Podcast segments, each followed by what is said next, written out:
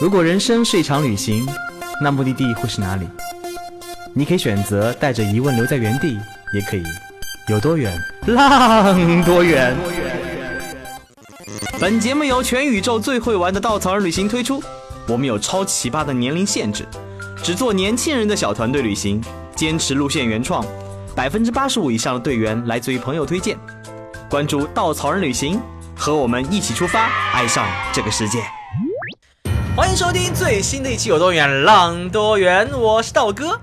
我们整整十二月是我们的温暖领队季啊，因为我们好不容易有一个领队大会，把全球各地领队召唤到上海，所以呢，这里汇集了各方妖魔鬼怪。上一期呢，我们听九月聊了一期非常深刻关于成长的话题，我们觉得有一点过于深刻，所以这期我们要接地气，我们要聊点肤浅的，所以我们请来了特别肤浅的东北三峡。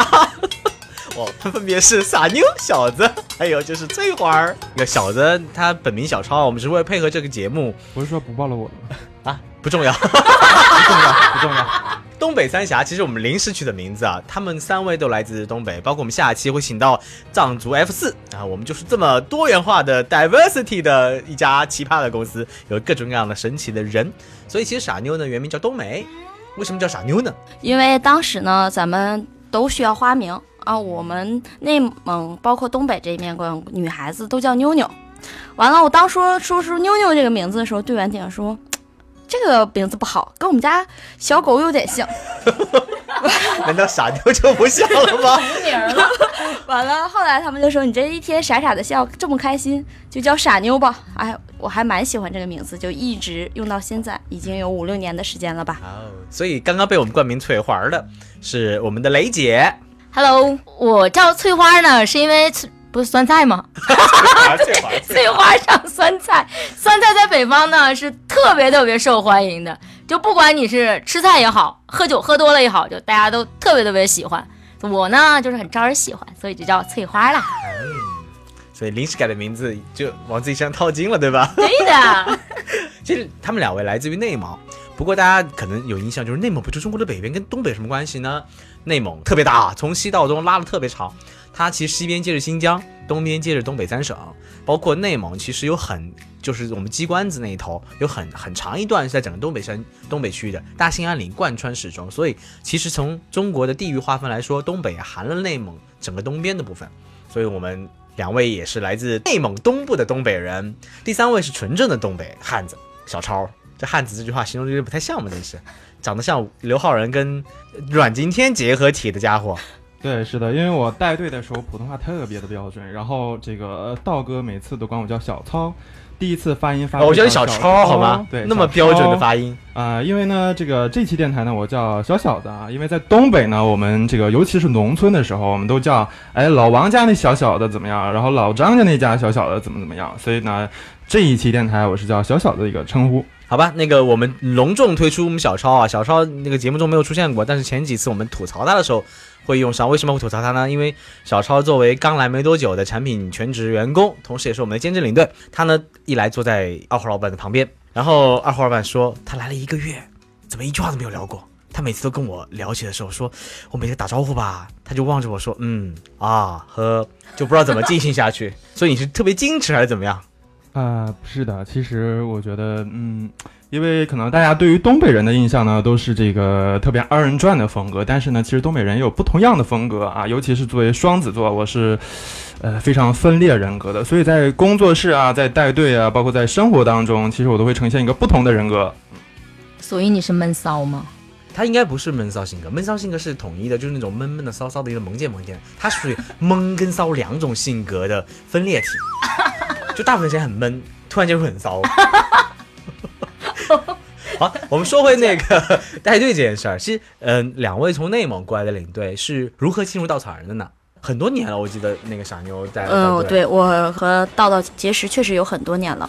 其实，嗯，是一个挺偶然的机会。当时呢，就是需要一个协作，咱们是需要协作的。完了呢，我们内蒙这边说上一个协作，这一次协作不了得，让我爱上了道道。所以呢，第二年呢，呃，参加完培训，成为了道道的这样的一个兼职领队。所以呢，我今天和翠花还说呢，一晃五年过去了，已经有五年的时间了。都五年了，天呐，比我还多一年。雷姐是多少年了？嗯，我是一四年进的稻草人，也是一个很偶然的机会，是因为那个时候我们稻草人的金秋内蒙现在很火，然后内蒙这边领队不够，就准备在那个当地去招那个领队，然后刚好是我朋友过去面试，他说：“哎呀，你待着也待着无聊，你过来跟我一起来吧。”然后一不小心，我就是那个留到了最后的一个，也是当时。呃，那一批唯一一个留下来的，嗯然后就从一四年开始做兼职，兼职转到后来是做全职，一直到现在。而且那个大家听雷姐的声音，中气十足啊，所以大家叫雷姐，就是特别霸气。虽然长得特别的温婉人家明明，是小女生，才十七岁，然后东北三峡还有一位叫卡卡的女孩子是哈尔滨人，但因为今天卡卡的飞机还没有到，所以我们请了小超来凑数，对，所以我就是一个打酱油的。所以你不用再出现了啊，安安静静做个美男子就好了。拜拜。哎，所以我们说到东北啊，大家对东北的印象，可能很多人对东北就是啊，我冷，二人转，大雪，然后能喝，还还有啥来着？搓澡，搓澡，大澡堂子，还有方言。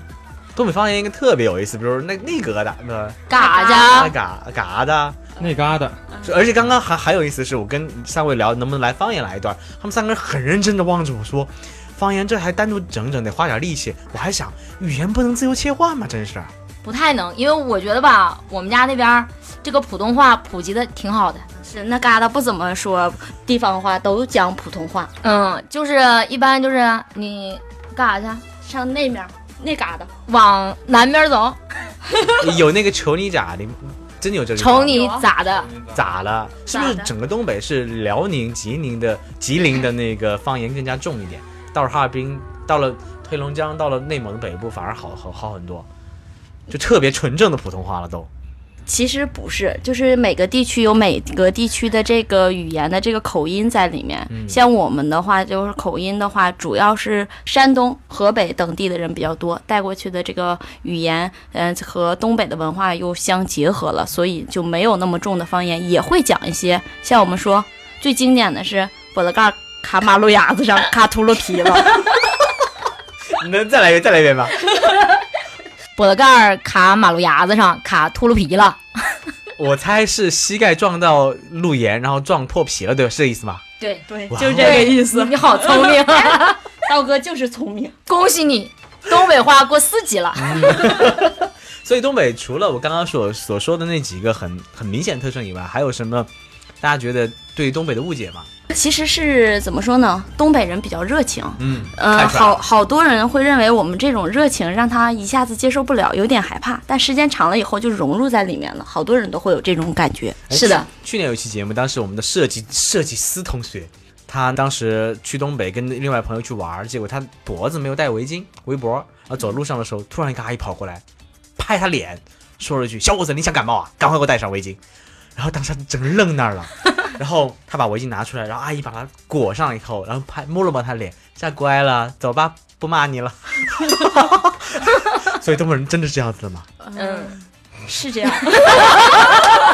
就是他们会呃自来亲，就是我真的自来亲哎，对，呃，我们比如吃饭的话，嗯、咱们是两个卡台，嗯、我们也吃着，你们也喝着，就是喝到高兴了以后来，你们那边可能讲了一些挺有意思，就像你现在这个状态，肯定有美女直接就过去了，来喝一杯吧，来干一个，干一个一个。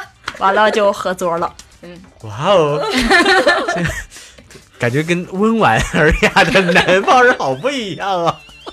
其实我们去东北的路线很多，我们有传统很经典的金秋内蒙，还有我们经典传统的八旗闯关东。这两条路线应该造成很早很早推出路线。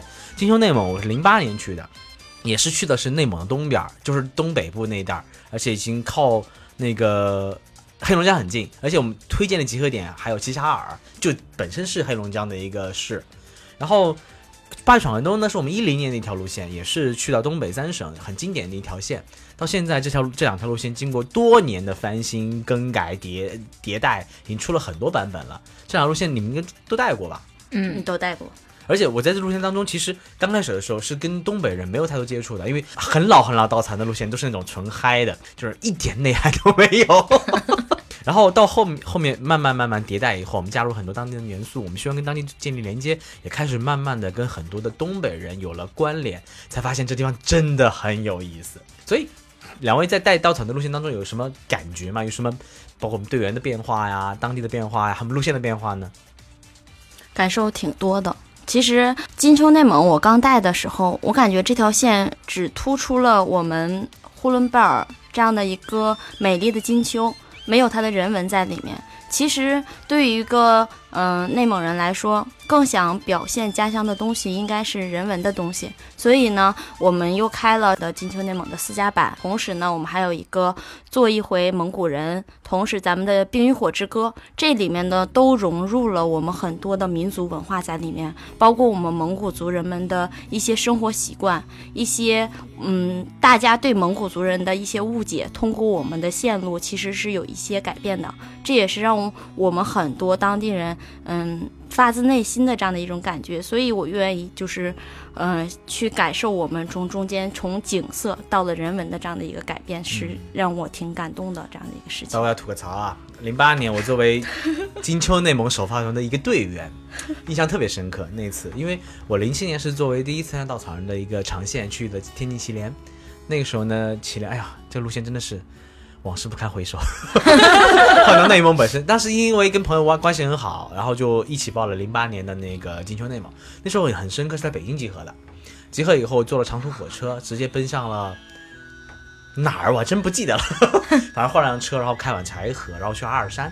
阿尔山现在在整个那个地方很有名啊，那时候还是门票都不要，还不是景区，现在是五 A 景区了，我记得是四 A 还是五 A，为了门票还蛮贵的。嗯。然后最印象深刻是第二天，我们从那儿直接开向根河，那时候路路漫漫而修远兮，然后我们在车上过了十五个小时，从天天黑没有出太阳到到太阳下去以后几个小时，我们在车上就一言不发，直到到了恩河那个根河俄罗斯大妈的家里，就是从、恩哥，对，然后整个感受就是我的天哪，这什么鬼路线啊！一路上在开车。第二年开始就慢慢改进这条线，到第三年、第四年呢，哎，我听他们说他们要改路线了，把路线做的特别有人文，于是做了什么事情呢？给每个领队送了一部 DVD，叫做《成吉思汗》，啥时候的事儿？没有车上自备，我就说我咋没有呢？那时候就自备了，那后面几年就自备了。那时候还给领队准备的，就说这是我们人文，我们让大家看成吉思汗。我想什么鬼？这这是元旦是多长时间的事儿了？快快一千年前的事儿了。然后跟现在内蒙有什么关系呢？后来我们再去慢慢审视、慢慢反省我们路线当中内蒙那么那旮旯那么有意思，包括鄂温克族养养鹿的那个民族，包括那个蒙古族，还有很多俄罗斯族人生活在那里。那片土地养育了很多很多少数民族，那边土地又是中国最冷的地方。其实冬天的时候，大家把门一关，屋室内三十度，室外零下三十度，温差六十度的差异。然后人们生活在蒙古包里面，穿着那种皮毛衣皮毛衣，然后出来耕种，然后在茫茫呼伦贝尔草原上那种那种状态，包括林场里面跟驯鹿生活的鄂温克族人，世世代代跟这片土地的关系，其实那么多好的地方我们没有呈现，所以痛定思痛开始改路线。这几年做了很多很多有意思的改版，包括今年我听说有一条特别有意思，就是金秋内蒙私家体验版，探探路、探路的家伙我们叫吵吵，他很有意思，他去那边然后发个朋友圈。当时到了我们一个供应商的的那个蒙古包的地方，那个蒙古包你知道多有钱吗？他有两万七千多亩的土地，有几千头牛，几百头骆驼，家产应该过亿了，特别有意思。当时发给我们照片，是他家里蒙古包的样子。我们探路人去了，去了以后看，拿照片跟当地的蒙古包一看，说了句：“哎，怎么跟我们看到的不一样啊？有点差异嘛。”那个人说：“没关系，你们什么时候来，帮你们重新修一个。”然后当时那个介绍他自己家的时候说了一句：“草原那边你们看不到头，那边是我的；那边看不到头也是我的。”然后当时曹操就发了个朋友圈说：“贫穷限制了我的想象。”当时二货老板回了一个：“啊，他们家里很穷吗？需要我们帮助吗？我们稻草人基金可以可以帮到他们。”然后曹操回了一句：“不是他们穷，是我们穷。”所以我们去到他他的家里，他真的是像待亲人一样对待我们。所以那个傻妞来说说他们家的情况。呃，巴图大哥确实是他呢，其实是一个很注重做蒙古族文化的这样的一家。嗯、到了他们家，其实我有所感动，就是他们家我们在那块安排了一个讲解，叫做花姐。花姐所说到的一些东西，她是把我们蒙古族的很多的一些生活习惯，用知识去语言去把它解说了。其实这些习惯都是我们从小就知道的东西，从小就跟着父母去学习的东西，反而让花姐解说出来以后，让我挺 震撼的那种感觉，就是我原来我们容纳了我们蒙古族人的祖先这么厉害，能呃运运用这么多的知识去。呃，改善我们的这样的一些生活，包括巴图大哥，我们去了以后，真的是两个崭新的大蒙古包，真的是那个们感觉是。后建的那一个，跟照片里不一样的一个出现了。，我们当时想了想，见着蒙古包的钱比我们全年派去的队员他所收我们的钱都还抵不上，更别说赚的钱了，根本就赚不了钱。呃，大概那一个蒙古包，嗯、我们问了一下，就是因为我们自己家也有蒙古包，因为我们是日常住的这种小蒙古包，没有多少钱，大概在四五万块钱。它那个顶上就是整个这种，嗯，我问了一下，大概建这么大的话，需要十几万块钱一个蒙古包。我们我们一条路线三四千块钱吧，我们今天带了多少人？一百来个人去吧。其实重点我们不是为了说，对于他们来说，蒙古族怎么说呢？钱这个东西对于他们来说看得比较淡，嗯，就是其实我家里有几千头牛的时候，我也会看得很淡的。就是钱对于在我们来说非常淡的这个东西你，你们外人看他很有钱，嗯其实对于我们当地人来说，对于我们一个内蒙人来说，其实，嗯，我这个专业放牛羊长大的人，其实没有什么感觉。这个东西就跟你们家中的小牲畜是一样的，是我们其实是有感情的。但是我们想传播的东西，就是很多人对我们蒙古族是有误解的。嗯，就会认为我们是一个很粗暴啊，或者是很爱喝酒啊、凶悍、很爱喝酒啊，呃，就是会是这样的一个。其实我们大家对蒙古族来说了解的比较少，而对我们来说就特别想把我们的生活、我们的这样的一些生活展现出来。而巴图大哥正好是这样有和我们有着相同愿望的这样的一个人，所以说呢，我们到那以后，他说，其实来到我们家，你就是来到自己家，来到自己家，你所看到的所有的东西。没有任何修饰，就是我们的日常的这样的一个生活。他们家小孩儿我们看到了，大概七八岁左右，嗯，有六六七岁吧，就骑着马，嗯、去大门口迎接我们。其实我们小前儿就是这样的，家里一来人了，特别开心，有人特别好，所以你就会骑上马背，完了骑上马背上去迎接人家，完了跟人家聊一聊。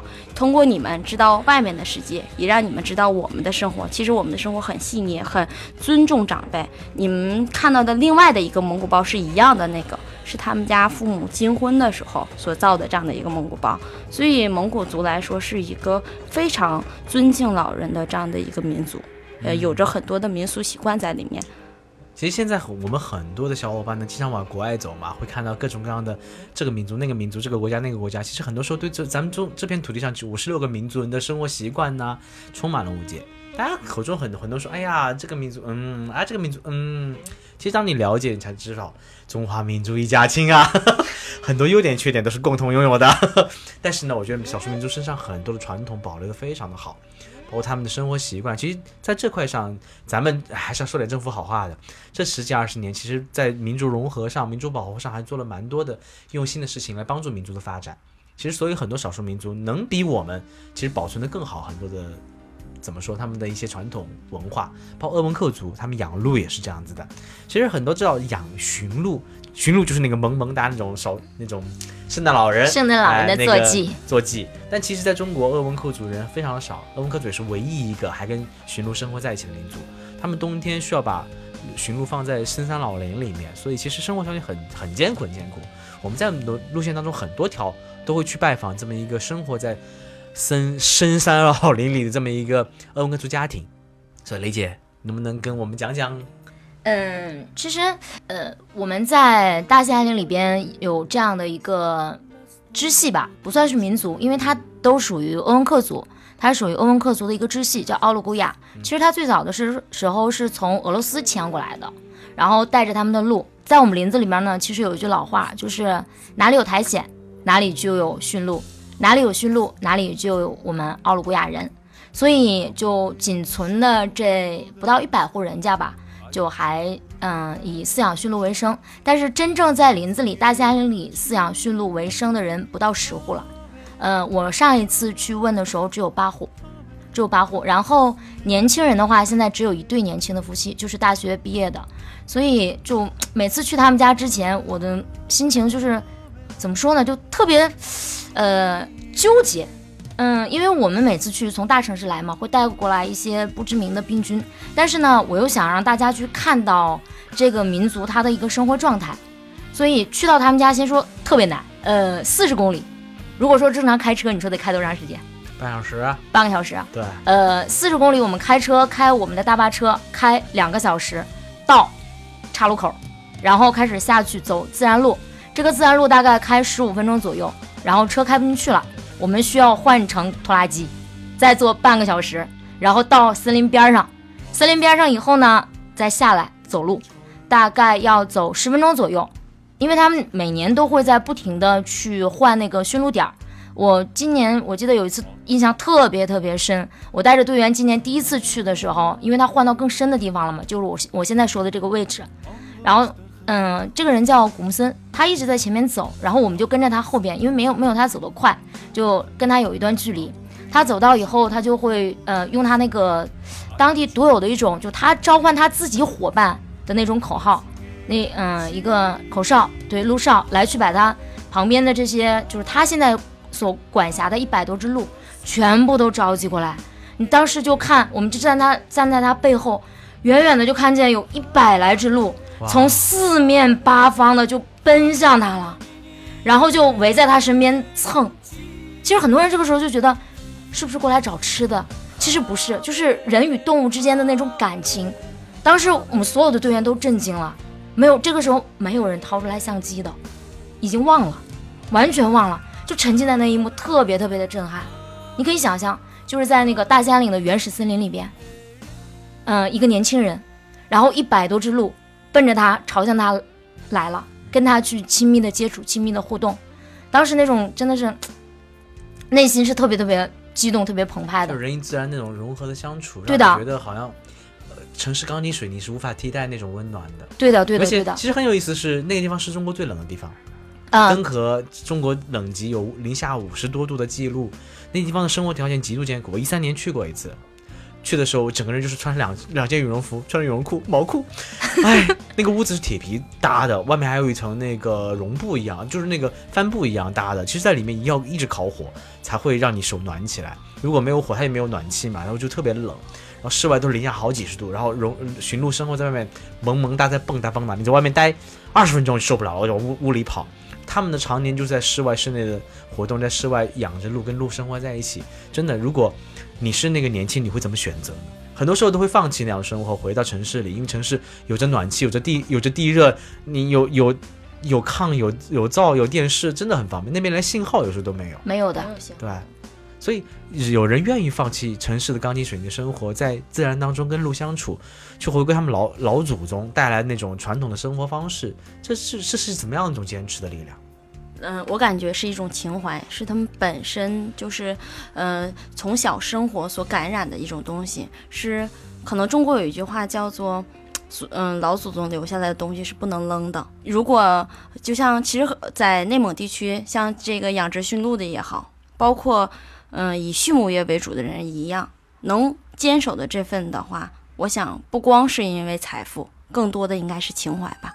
嗯其实东北你能看到很多这样的人，大家很多人觉得东北二人转有点俗，哎，东北人怎么那么那么爱笑，那么那那么奔放，那么的大大咧咧？其实，在东北上能看到很多很多传统中国人身上那种坚守、那种坚持。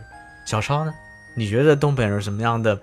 就你身上什么样的特质呢？呃，其实因为作为一个呃土生土长的东北人吧，然后我其实呃到南方工作来，我有的时候不太愿意跟大家讲我是东北人，因为大家可能固有的思维就是啊，比如说我搜百度词条，一搜东北人，可能出来的词条就是东北人这个这个这个怎么地域黑啊，然后坑蒙拐拐骗啊，这个地区经济有多么的落后啊，等等，都是这样的一些因素。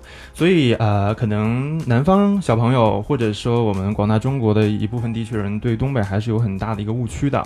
那我觉得，呃，从小生生长在这边的话，东北人还是很纯粹的，而且很很很简单、很直接。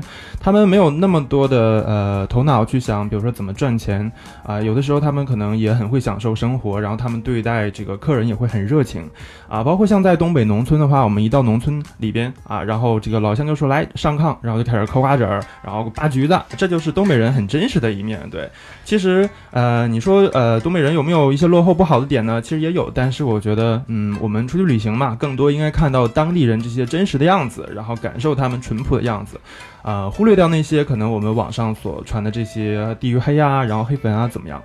其实就是标签嘛，你把标签撕掉以后，你看到更多可能性，才能发现这真这个地方真实的样子，你才能可能让你认识到，哇哦，原来我想象不一样。其实东北人我还知道很喜欢往南方跑。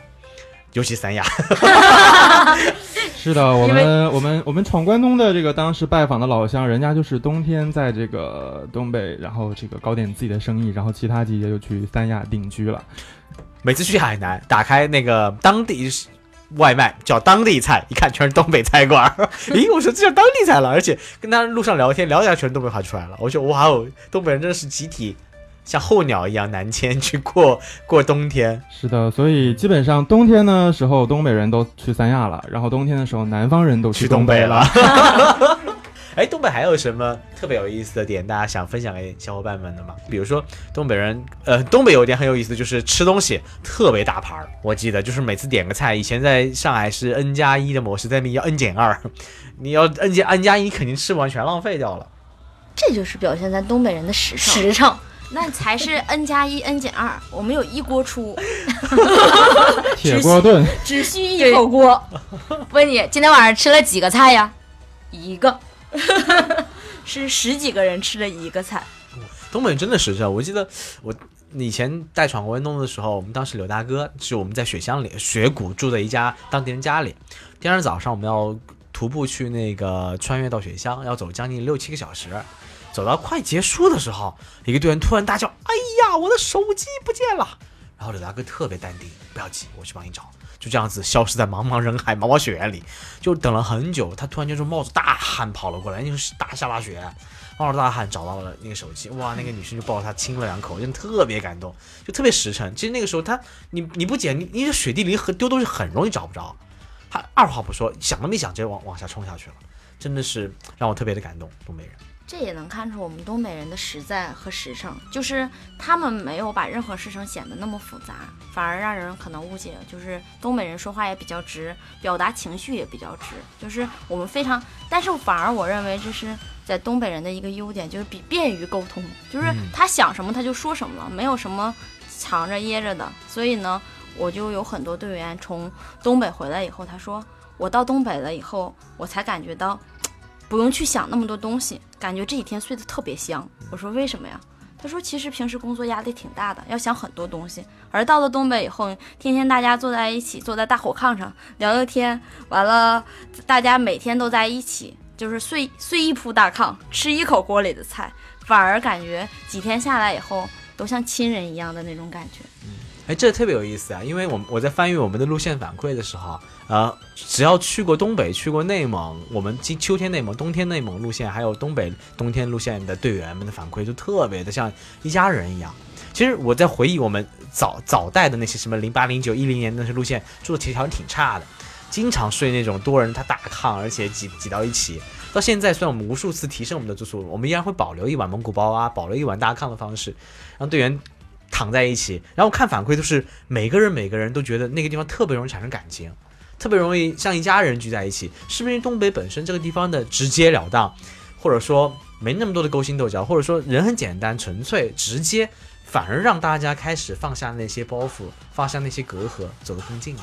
是的，我觉得就是嗯，因为在北方嘛，就是这种大家经常能够嗯头对头，脚对脚这样躺在一起。嗯，因为北方晚上没有什么太多的娱乐活动，大家无非就是喝喝酒，然后聊聊天，酒上头了呢就躺下来，然后大家躺下来不会那么早睡觉嘛，就聊天。我觉得这个时候就躺在，嗯，不能说一个被窝吧，其实我们北方小的时候经常是串门的时候就两个人睡一个被窝，我们讲睡过一个被窝的人感情就会特别好。但在北方呢，现在，嗯，我们稻草人团队就是大家睡过一个炕的人。也会关系特别好。我记得我是在前几年带队的时候，有一次队员关系处的特别好。到最后一天的时候，我们住在那个乌松岛，队员主动要求说：“雷姐，我们能不能睡大通铺？”我说：“对啊，就是大通铺啊。”他说：“不是那个大通铺，是我们想二十一个人一起睡，就想一起睡。其实，嗯，我觉得啊，就是嗯，你在宾馆，其实我我跟那个傻妞，我俩刚才还在聊，就。”多少队员现在的嗯消费水平其实蛮高的，大家收入也蛮高的。你什么样的宾馆没住过，对吧？几星的宾馆都有住过，五星六星都有。但是你像这种大家没有毫无距离距离，然后嗯没有什么能敞开心对，就能敞开心扉大家去聊天的机会特别特别少。这种你是花多少钱都买不来的，我觉得是。嗯，我感觉就是这样的忙碌的社会，让我们有了手机忘了说话。所以到了东北以后，可以放下手机，完了坐在一起，用我们东北话叫做聊聊天、唠唠嗑、唠一会儿，唠五毛钱的，太贵了，两毛钱行不？而且我特别容易放下手机吧，手机特别容易没电，是你不得不放下。每次拿出手机拍照的时候，哎呀，没有电了，聊天吧。所以放下手机，这也是一个逼着大家去增加感情的好机会。是的。这是刚开始，后来就会选择要这种，就是人，可能我们太忙了，真的没有时间。好多发小，就是我们说的一个看我睡过的人，现在都没有时间说咱俩唠一会儿，所以见面很亲。昨天晚上我和雷姐聊的唠唠到早上四点。其实人是这样子，人。刚刚说了标签，人很对很多地方有些地域黑，其实不是地域黑，就是标签。我们所看到信息，往往是我们想看到的部分。社会上往往是会负面信息到处传播。你看到，哎呀，学校在坑人啦，东北人怎么那么的实诚啊，那么喜欢打，打打打打杀杀的，就是哎，怎么那么多黑帮，乱七八糟。看到的可是很片面的信息，加了很多标签。我们人对是一个地方的认知，对人的认知，往往是这样子。其实不光是这样子，我们对很多事情都会有自己预设。我们往往觉得我们无法承受，哎呀，不能洗澡啊，要徒步好累呀，要出很多汗呐，我不想睡通铺，不想睡大炕，不想跟别人挤呀。我觉得我人生受不了没有五星，没有洗澡这件事情本身，其实只有你真正去尝试过。包括徒步也是，很多小伙伴说我这辈子不会徒步，直到被批要走上一天的路以后，发现哇哦。原来酣畅淋漓，很多人跟我说他一辈子不会去印度，觉得印度是一个到处强奸、到处牛粪的世界。你去了我才知道，原来印度跟你想的也不一样。你去了东北，你会发现原来。真的雪是可以有甜味儿的，冰是可以随便溜的，路上的人是会拉下你的脖子让你戴上围巾的，会骂你怎么不好好的照顾好自己的人的。每个人是敞开无无缝隙的，是距离很近的。你只有跟别人睡在一个炕上，你才知道原来我是可以承受那么多我不能承受的事情，把预设推翻，把标签给撕掉，这才是旅行最美好的事情。你只要走到当地，你才会真的了解当地。所以东北刘昊然有没有什么话想最后跟？我们的听众朋友们说的，呃，我作为东北刘昊然，非常在东北呢，欢迎大家到时候到澡堂子里跟我一起泡澡。这画面好香艳啊！你怎么抢了我的话呢？没关系，你给小伙伴搓澡。搓澡是北方的一种文化，我们所有的什么商务谈判呐，什么朋友聚会啊，什么情侣聊天啊，都是在澡堂子解决的。没有什么是这个解决不了的事情。有什么解决不了的？搓两次。没有，还有一件事情，那就来撸串吧，解决不了。我在内蒙东北，欢迎小伙伴来找我撸串喝二两。所以洗澡撸串睡大炕，我们去东北一起浪。好了，再次感谢收听我们这次的节目，感谢傻妞雷姐，还有我们的东北刘昊然，我们下期节目再见。